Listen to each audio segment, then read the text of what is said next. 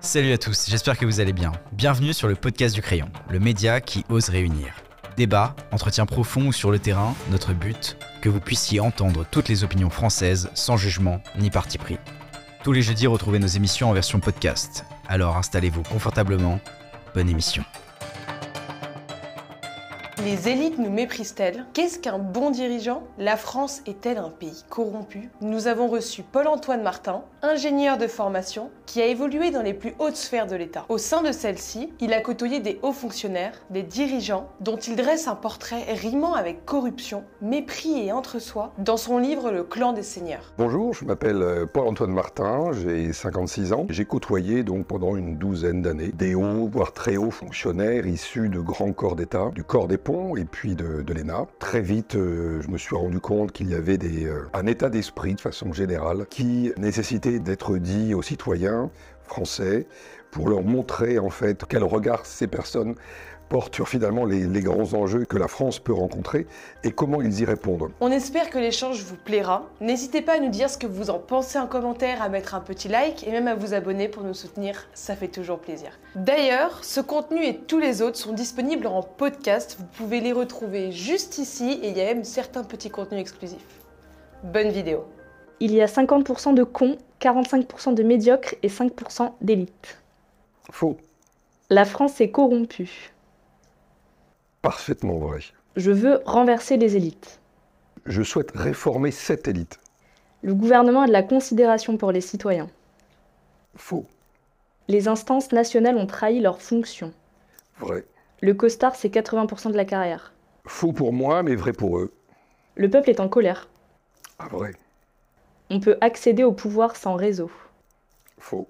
Je suis pour une sixième république. Tout dépend de ce qu'on met dans la sixième république. Il est possible de mettre fin aux privilèges. Dans un monde utopique, idéal, oui. En tout cas, il faut tendre vers ça. La souveraineté ne devrait être que populaire. Vrai. La liberté d'expression est en danger. Vrai. Le réseau importe plus que les compétences. Oh, vrai. Le gouvernement est violent. Vrai. Les politiques se croient au-dessus des lois. Vrai. Et ceux qui sont censés résoudre le problème sont devenus le problème. Tout à fait vrai. Peut-être que d'abord on peut, euh, on peut revenir euh, à la base. Vous, vous, parlez de caste, vous parlez euh, aussi beaucoup d'une psychologie qui est particulière à ce genre de milieu. Du coup, j'aurais juste aimé un petit peu en tant qu'apéritif pour qu'on pose les bases au début. C'est quoi les caractéristiques de cette caste?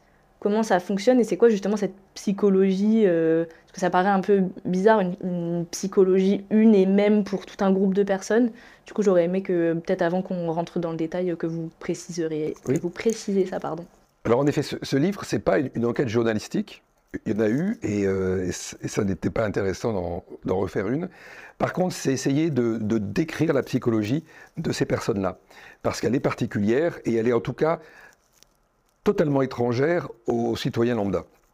Alors, euh, c'est une caste qui a un fonctionnement de mafia, c'est une caste. Et qu'est-ce qu'une caste? Une caste, c'est un groupe d'hommes ou de femmes qui bénéficient de privilèges particuliers et qui ont, qu'on appelle un regard d'exclusive par rapport à ceux qui sont à l'extérieur de cette caste. C'est-à-dire qu'ils ne vont euh, pas accepter que des individus n'appartenant pas à cette caste puissent y rentrer. Donc, c'est-à-dire des individus qui n'auraient pas le bon diplôme ne peuvent pas rentrer dans cette caste et, euh, et d'autres choses, c'est-à-dire que cette caste, elle est fermée. C'est une sorte de, de, citadelle un peu virtuelle dans laquelle les individus évoluent euh, dans un entre-soi. C'est ce qu'on appelle effectivement l'entre-soi de ces milieux-là. Comment est-ce qu'on fait pour diriger des gens dont on n'a pas confiance ou dont on ne connaît pas le, le, quotidien, les affaires quotidiennes Je ne veux pas non plus les mettre tous dans le même euh, paquet, on va dire. J'en ai connu qui sont remarquables, j'en ai connu qui en, qui en souffrent, et il y en a qui me l'ont écrit d'ailleurs suite, suite à ce livre-là. Mais souvent, ce qui se passe, c'est qu'ils étouffent dans, dans ce milieu-là, et ils partent dans le privé. Donc ce qu'on appelle le pantouflage. Donc ils partent dans le privé parce qu'ils étouffent, et puis parce que le système aussi euh, préfère les voir partir. Parce qu'ils sont... Euh, sont clivants, parce qu'ils disent, ils parlent vrai, parce qu'ils sont différents des autres. Voilà. Et donc ceux-là, ben, ils sont poussés vers la sortie et ils partent vers le privé. En tout cas, c'est ce que j'ai croisé. Alors, comment font-ils finalement pour, euh, diriger ceux qui, ceux qui restent et qui ont un regard plutôt méprisant, arrogant, euh, qui sont euh, plutôt fermés à toute proposition, etc., si tant est qu'elles ne viennent pas de la caste? Eh bien, tout simplement en, en prenant souvent de mauvaises décisions déjà, puisque ne connaissant pas le réel ou ne s'intéressant pas, entre guillemets, au vrai réel, parce que eux ont une, image du réel. On, a tous une image du réel, mais eux, ils ont une, image particulière du réel, c'est-à-dire qu'ils vont se, le, construire euh, sans écouter, souvent sans écouter ce qui peut venir d'en dehors de la caste. Donc ils se construisent une image du réel qui est une image euh, conforme à ce que la caste euh, a comme image du réel. Donc là, on, voit comment dire l'impact de l'entre-soi. Et pour faire passer, pour faire passer, comment dire, des décisions avec euh, cette, euh, cette, cette idée déformée du réel, eh bien, ça passe par les mensonges, la manipulation, ça passe par euh, des, séductions, ça passe en tout cas par, par autre chose qu'un parler vrai. Voilà. Et ça, on le vit, on le vit euh, couramment aujourd'hui. Alors ça conduit à la fin, parce que souvent euh, dans cette caste, puisqu'ils sont convaincus de leur supériorité, convaincus de leur très grande intelligence, ils sont donc de fait, ils ont toujours raison. Ils sont toujours dans le vrai, dans leur esprit. Donc toujours, ils prennent, de leur point de vue, les bonnes décisions. Donc, euh, ils vont aller s'entêter. Ça arrive souvent qu'ils vont s'entêter, s'entêter, s'entêter, même si le réel leur, renvoie des signaux euh, négatifs, leur expliquant que donc c'est pas la bonne route. Ils vont s'entêter jusqu'à des désastres, jusqu'à des véritables désastres. Alors, on a vu des désastres industriels. Euh, ce que j'ai pas dit, c'est que 40% des états-majors euh, des, des, entreprises du CAC 40 sont occupées par des, euh, par des personnes qui sont issues de grands corps. Et on, on, a dans l'histoire récente euh, des, des, multinationales ou des grandes entreprises françaises qui ont vécu des, des comment dire des qui ont eu des des issues très funestes parce qu'il y a eu des décisions aberrante, totalement aberrante. Et, mais là, c'est un groupe de dirigeants qui s'est entêté avec une idée du réel qui s'était construite et, qui était bien sûr complètement différente du, euh, du, vrai réel, pour le coup. Et là, ça conduit, ça conduit inévitablement au désastre. Et comme de toute façon, effectivement, ils évoluent dans l'entre-soi, ils pensent tous pareil, donc de toute façon, ils ont tous ensemble, ils ont la même idée du réel. Donc ils se convainquent de toute façon que c'est la bonne idée. Hmm. Oui, quand, on a confirmation euh, de quelqu'un qu'on estime. Euh. Exactement, c'est comme ça, et qu'on estime beaucoup. Et, c'est un peu un fonctionnement en miroir, vous voyez, qui, se passe entre eux. Euh, ce, qui, ce qui produit ce que, ce que l'on voit en France avec des, des réformes qui peuvent être que l'on fait passer au forceps avec, avec matraquage de, de, de, de, citoyens, etc., pour à la fin gagner quoi? On sait il, semblerait que la réforme des retraites, comme elle a été finalement votée, elle ne fait pas gagner grand-chose. Voilà. Par contre, il a fallu la passer. Qu'est-ce qu'on devrait attendre d'un bon dirigeant, vu que visiblement euh, la plupart des, gens qui nous dirigent actuellement euh, ont été un petit peu... Euh, enfin, leur fonction a été dévoyée? Un, le service à l'État. C'est la première c'est la première obligation. Il y, a, une citation de Bernanos que je, mets en exergue mon, euh, dans mon livre, c'est que l'élite n'est l'élite que quand elle apporte beaucoup plus qu'elle ne reçoit. Aujourd'hui, on est dans une situation où l'élite reçoit beaucoup plus qu'elle n'apporte, puisqu'en fait, elle n'apporte qu'à elle-même. Donc, elle n'apporte pas à la, population en général ou au pays en général. Par contre, elle reçoit beaucoup. Euh, du, pays et de la population. Donc c'est le service à l'État avant tout. Et force est de constater que c'est perdu. Et le deuxième point, c'est l'écoute. L'écoute de, tous les, comment dire, de, tous ceux qui peuvent avoir un avis euh, intelligent sur la question. Euh, moi, je crois que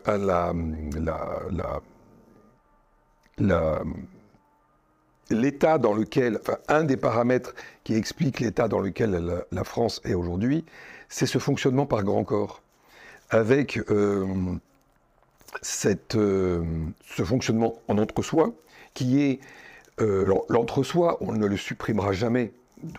Par, c'est quelque chose qui est presque naturel. Par contre, le fonctionnement par grand corps, le, construit, l'institutionnalise, le, développe, le renforce. Et ça, c'est totalement négatif.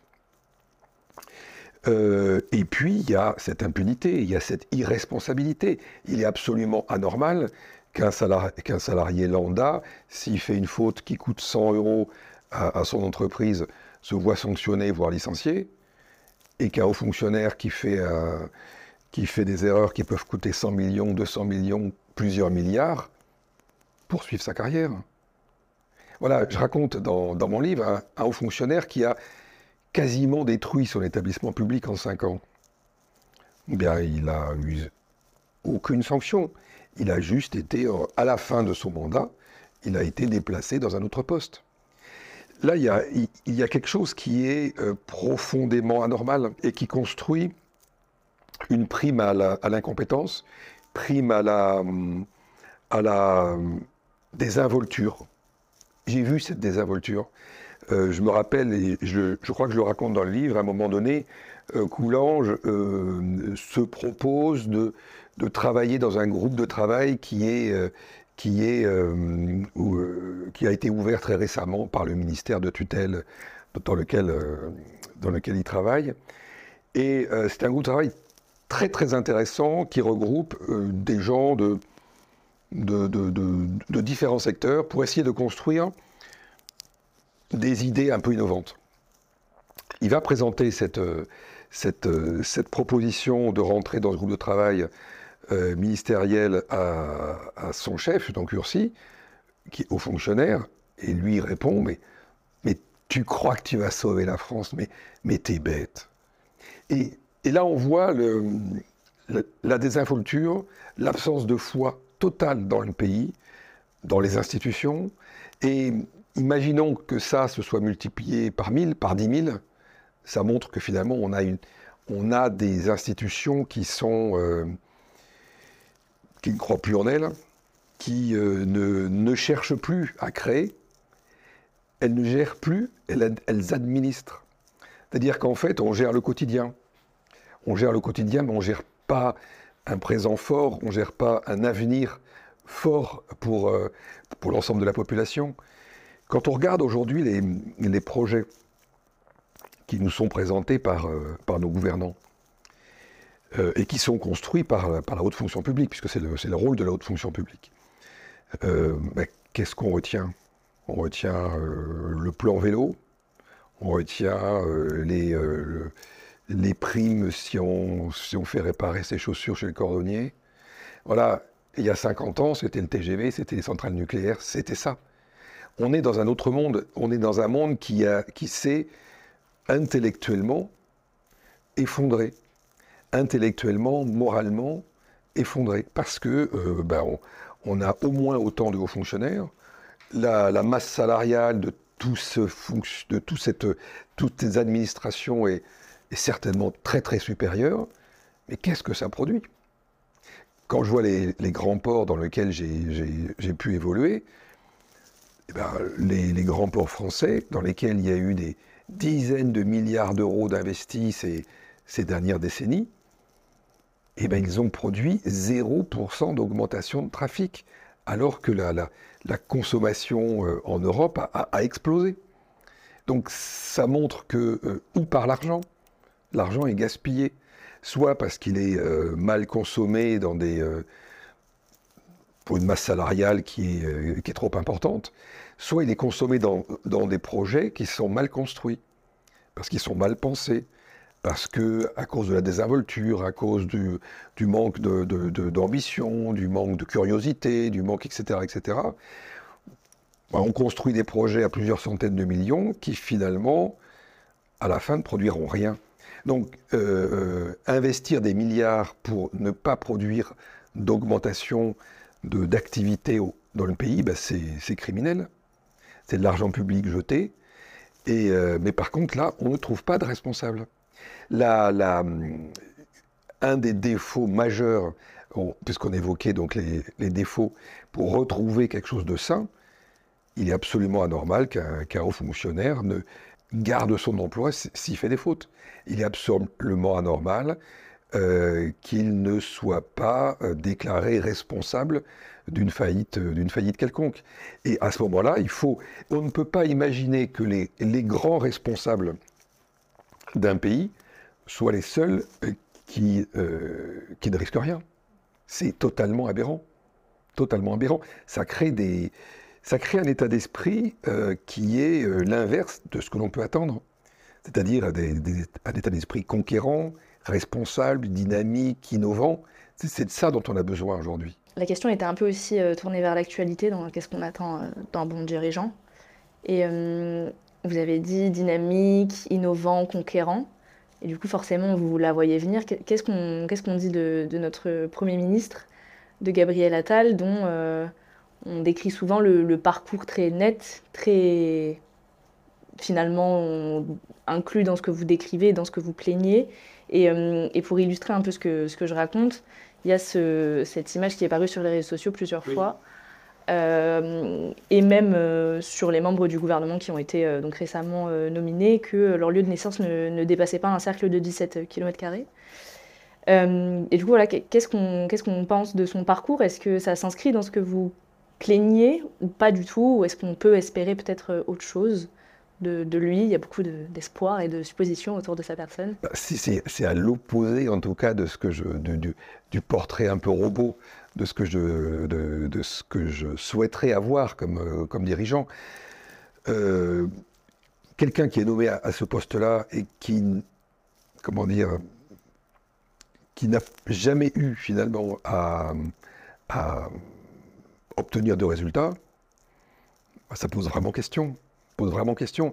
Quels sont les salariés aujourd'hui qui sont euh, euh, dans n'importe quelle entreprise qui ont des telles promotions euh, sans avoir eu un minimum de résultats? Donc c'est ça, c'est l'effet magique de ce qu'on appelle la com. C'est-à-dire que on peut aujourd'hui surfer. cet univers d'entre-soi permet de. Dire, beaucoup de personnes s'étourdissent à ce qu'ils appellent ce côté brillant. Euh, le côté brillant, ce côté brillant, c'est cette façon de surfer sur le vrai, sur le faux. Euh, c'est être capable de manipuler, d'être capable de mentir, capable de faire de la com avec une très grande aisance. Aujourd'hui, on appelle, on appelle ça brillant. Ça montre toute la dérive, en fait, euh, de notre. comment dire bah, Toute la dérive de l'état d'esprit de nos gouvernants, aussi de la, haute fonction publique, puisque on va juger sur ce qu'on appelle le costard dans, mon livre. Hein. c'est, euh, à un moment donné, il y a, Ursi qui, euh, euh, qui, donne une leçon en fait à son, à son, à son collaborateur et qui lui explique que pour faire carrière, eh ben, c'est le costard qu'il faut. 80% de la carrière, c'est le costard. Voilà, eh ben, c'est, chez Attal, c'est probablement 100% on a les, dirigeants finalement euh, qui, euh, que nous permettons d'avoir ou que nous permettons d'avoir. C'était le sens de la question qui, venait, parce que vous parlez de, dérive des élites, de crise au sein des, dirigeants. Mais c'est aussi cautionné ou pas, il y a eu des mouvements sociaux, mais c'est est-ce que cette crise des élites, c'est pas finalement une crise plus globale de notre système qui se heurte à un mur et qui a transformé aussi les mentalités chez ces gens-là et ce qu'on accepte aussi finalement? Vous avez parfaitement raison. Moi, déjà, je dirais que, cette élite, euh, cette haute fonction publique dont je parle, euh, elle, a, finalement une grande partie du pouvoir en France. Et euh, ce qui est très sournois, c'est qu'elle est installée dans un angle mort démocratique. Donc, la population ou le peuple, qui normalement est souverain dans cette démocratie représentative au travers du Parlement, le peuple pourrait, être assuré qu'il conserve le pouvoir au travers du, travail que le Parlement pourrait faire en termes de vérification, en termes d'enquête sur le mode de fonctionnement de la haute fonction publique. Euh, la vérité est qu'il y a très très peu d'enquêtes parlementaires, et donc finalement, la haute fonction publique est dans un angle mort démocratique. Donc bilan, le peuple a perdu toute souveraineté. Voilà. Donc déjà, ça, c'est posé, c'est un constat. Je suis loin d'être le seul à, le dire. C'est un constat criant aujourd'hui. Il y, a, un autre constat aujourd'hui, c'est qu'il y a hum, une, acceptation euh, de la population, ou en tout cas, il y, a, un mouvement qui se fait depuis, euh, depuis des années, un développement très fort du relativisme. Savoir que le vrai, le faux, le, le, vrai, le mensonge, la vérité, le mensonge, tout ça, on met.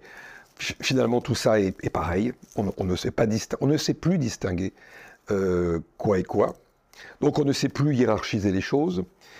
Euh, et puis, il y a une perte, il y a une perte fondamentale aussi en termes de, verticalité humaine, c'est-à-dire que de, spiritualité, qui fait que tout ça étant, euh, on a beaucoup de mal à avoir un, jugement, un jugement un peu pertinent sur ceux qui nous gouvernent.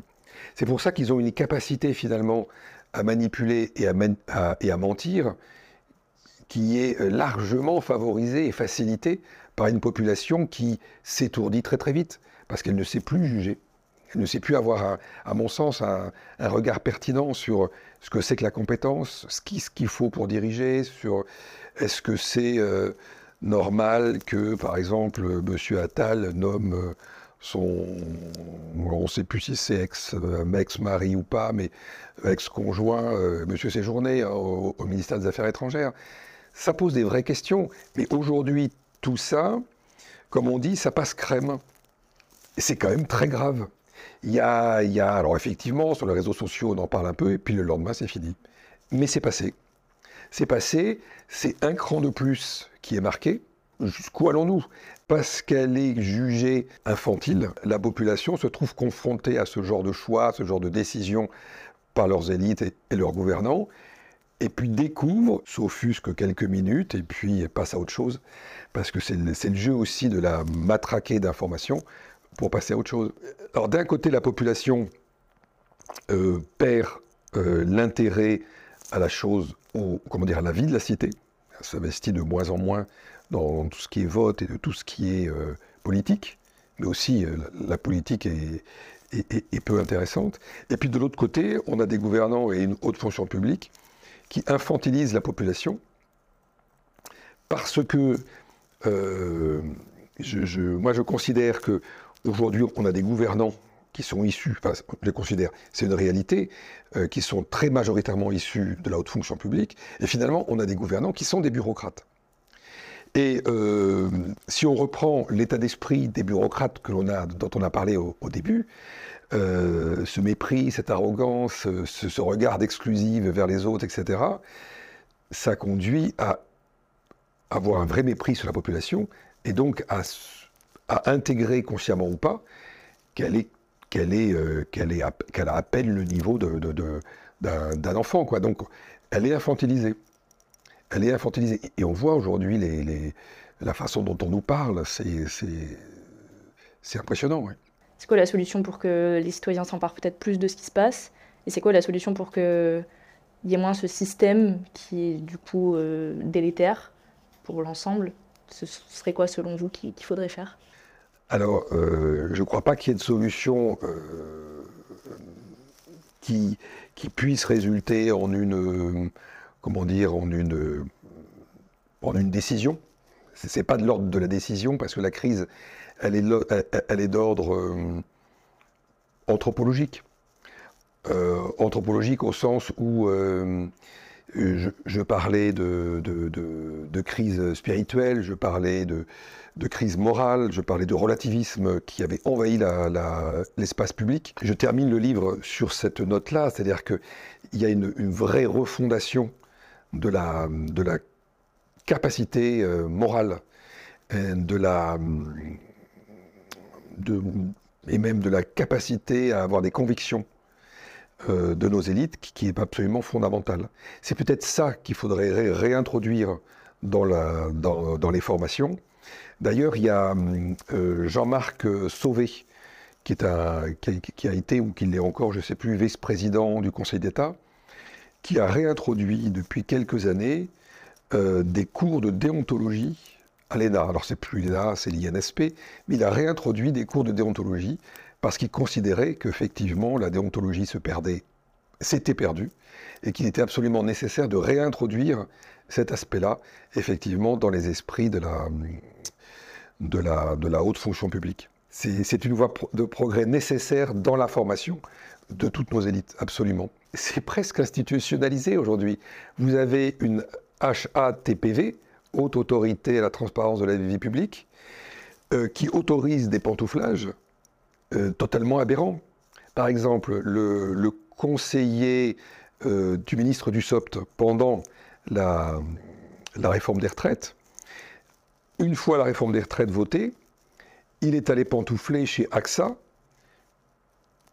pour travailler justement dans la direction de, tout ce qui est retraite on a, un vrai problème. Cette personne part avec, évidemment, euh, des informations précieuses.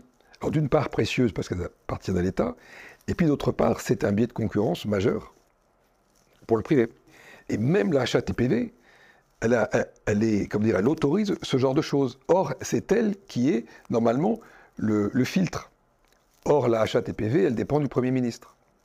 Donc nos institutions, finalement, ont subi une, cette, cette marée, comment dire, de, relativisme où, euh, bon, finalement, on peut tout se permettre et puis, euh, et puis finalement, la population ne réagit pas. Ben, regardons, là, euh, récemment, Pierre Moscovici, il a fait une déclaration qui est incroyable. il a déclaré qu'il a retenu exprès le rapport sur l'immigration euh, fait par la Cour des comptes, il l'a retenu pour qu'il ne sorte qu'après le vote de la loi immigration. C'est une décision que j'ai prise personnellement, et je l'assume totalement. Ce rapport, d'abord, la Cour publie ses rapports, elle le publie quand elle le veut. J'avais programmé, nous avions programmé de le faire le 13 décembre. Il se trouve que le 13 décembre, c'était le surlendemain du vote de la motion de rejet de la loi sur l'immigration. Et donc il y a un journaliste qui lui a dit, mais euh, c'est franchement antidémocratique et lui de répondre oui, je l'assume, c'est une décision personnelle. Peut-être les uns et les autres auraient-ils eu raison d'une certaine façon. C'est un débat démocratique, ça. Oui, mais si vous voulez, comme nous étions dans une crise politique, ça a été une crise politique, dans un moment où les arguments rationnels se faisaient peu entendre, peu entendre. Je n'ai pas voulu, d'une part, que ce rapport soit déformé, utilisé, et je n'ai pas voulu non plus interférer avec un vote sous pression du Parlement. Combien de fois, moi, j'ai entendu Ursi euh, me dire, mais on s'en fout de la Cour des comptes mais on s'en fout. Donc euh, il y, a, même à l'intérieur euh, de la haute fonction publique, il va y avoir un manque de respect des institutions, parce que la, Cour des comptes, elle est quand même là, pour euh, c'est un, outil au service du peuple pour contrôler comment fonctionne la, fonction publique. Donc c'est une, c'est une juridiction, elle, n'émet que que des préconisations, mais euh, elle, est, elle est, comment dire, c'est un bras armé du peuple. Eh bien, le, président décide antidémocratiquement de ne pas donner des informations à la population. Est-ce que, par exemple, quand on a euh, pensé au corps des mines, au corps des ponts, à l'ENA, tous les, tous les grands corps que vous citez, est-ce, est-ce, est-ce que c'était conscient? Non. Ou est-ce que c'est une transformation due à la pratique et aux gens Pour le coup, je suis convaincu que ça que tous ces grands corps ont été construits sur des bases très saines. Quand on voit comment l'ENA a été euh, construit juste au sortir de la guerre en 1946, sur les réflexions de Jean Zay, euh, qui a pu les, communiquer au général de Gaulle et qui a demandé à, Michel Debré de les mettre en, action. L'idée, c'était euh, il ne faut plus jamais que la France retrouve la situation qu'elle a connue en 1940, avec une haute fonction publique qui a tourné le dos comme un seul homme au Front populaire euh, auquel elle avait fait allégeance pour faire allégeance au maréchal Pétain. Et donc l'idée, c'était de retrouver une haute fonction publique solide, euh, forte de ses convictions, et, euh, et composée d'hommes et de femmes capables de réfléchir par eux-mêmes, et, et, comme je le disais, avec des convictions fortes, pour être des vrais défenseurs, des vrais garde-fous de l'État dans les deux sens, de la garde-fou de- pour les citoyens vis-à-vis d'un État qui pourrait dériver, et réciproquement.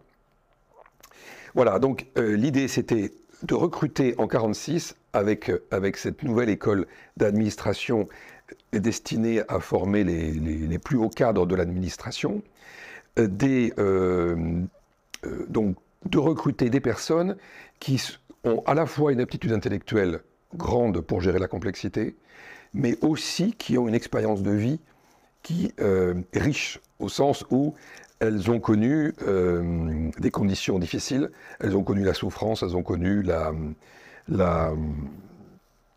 les difficultés, voire, voire ont, frôlé la mort parce qu'elles ont été dans la résistance, elles ont pu être prisonnières, etc. Donc l'idée, c'était d'avoir effectivement euh, des, des personnalités riches intellectuellement, mais aussi riches humainement. Et avec ça, reconstruire complètement la haute administration. Et puis, qu'est-ce qui s'est passé? C'est que bah, les générations se sont euh, succédées. On n'a pas connu la guerre, donc, heureusement, depuis 1945. Et euh, finalement, le recrutement s'est fait sur des, aptitudes intellectuelles, sur une capacité à passer un concours difficile euh, à une certaine époque de sa vie. Voilà. Et, et passer le concours ouvre ensuite, passer et réussir le concours, ouvre ensuite euh, à la carrière euh, garantie à vie, avec un, comment dire, un diplôme qui, qui vous colle à la peau toute la vie, même, même jusqu'à la tombe pour certains qui, euh, qui, qui font rappeler qu'ils ont été, qu'ils ont été diplômés de telle ou telle école. Et ça est un, est un système tout, à fait français. Aux États-Unis, euh, effectivement, quand vous commencez à travailler, le diplôme est important. Et puis après, on regarde ce que vous avez vraiment fait. Euh, là, c'est totalement différent. C'est le diplôme qui fait tout. Et, d'ailleurs, quand ces, personnes de, de- grand corps se, se présentent à d'autres, à 40, 45, 50, 60 ans, elles ne disent pas quel est le titre de leur fonction, elles donnent leur grade dans le corps d'appartenance. Quelles ont été les réactions que vous avez eues euh, quand vous avez publié? Votre livre chez les concernés? La première des choses, c'est que j'ai eu énormément de réactions. Euh, des réactions qui vont du, euh, de l'ouvrier jusqu'à l'académicien, euh, du cadre supérieur dans la haute fonction publique au, au chef d'entreprise, en passant par des avocats, des médecins, des... enfin, ça, a couvert énormément de personnes dans, la société civile et aussi dans l'administration et la haute administration. J'ai même eu un ministre qui a, qui a réagi.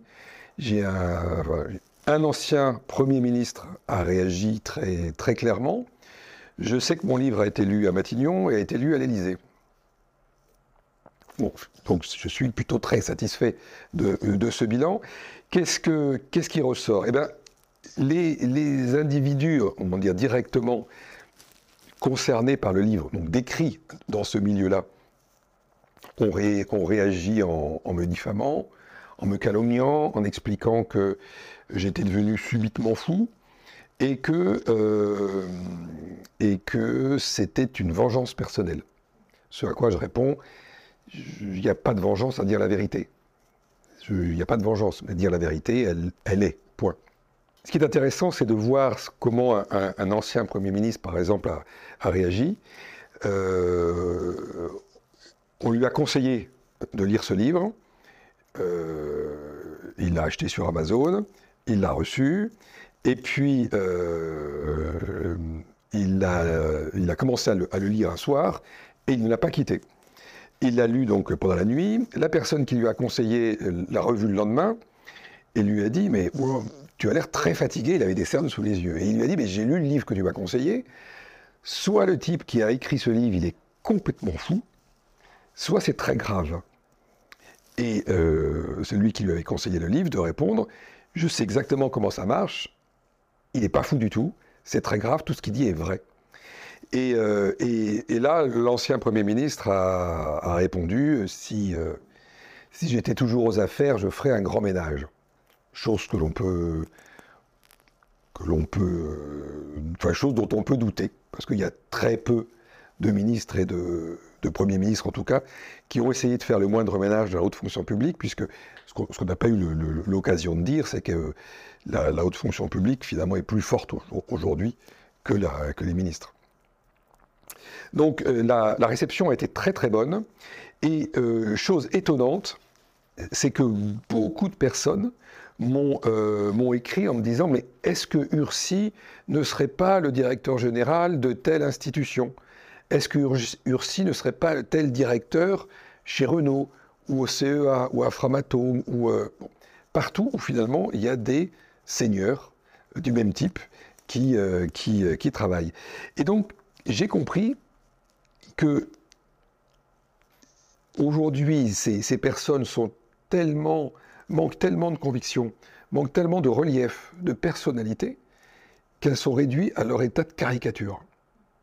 Et finalement, Ursi apparaissait comme étant exactement la personne que je décrivais à énormément de personnes que- qui ne travaillaient pas du tout dans le secteur que je, que j'ai décrit. Ça montre à quel point la crise, la crise est profonde. La meilleure façon de se payer un costard, c'est de travailler. Je vous obsède. Lui, c'est lui. Qui allait celle-là? Au revoir. Je vous demande de vous arrêter. Perlimpinpin. Je traverse la rue, je vous trouve du travail. Macron, Il faut sortir ce pays de la gréviculture. Fillon, Il manque sans doute autour d'Emmanuel Macron des personnes qui parlent à la France populaire, des gens qui boivent de la bière et mangent avec les doigts. je sais pas dire. On ne va pas s'interdire les plans à trois. Attal, Une gare, c'est un lieu où on croise les gens qui réussissent. Macron, Parfait. Je vais ressortir le karcher de la cave. Alors, le Karcher initial, je sais qui, mais. euh, Darmanin? On met un pognon de dingue dans les minima sociaux. Macron Manuel Valls est le porte-parole des mensonges de François Hollande. Je sais pas.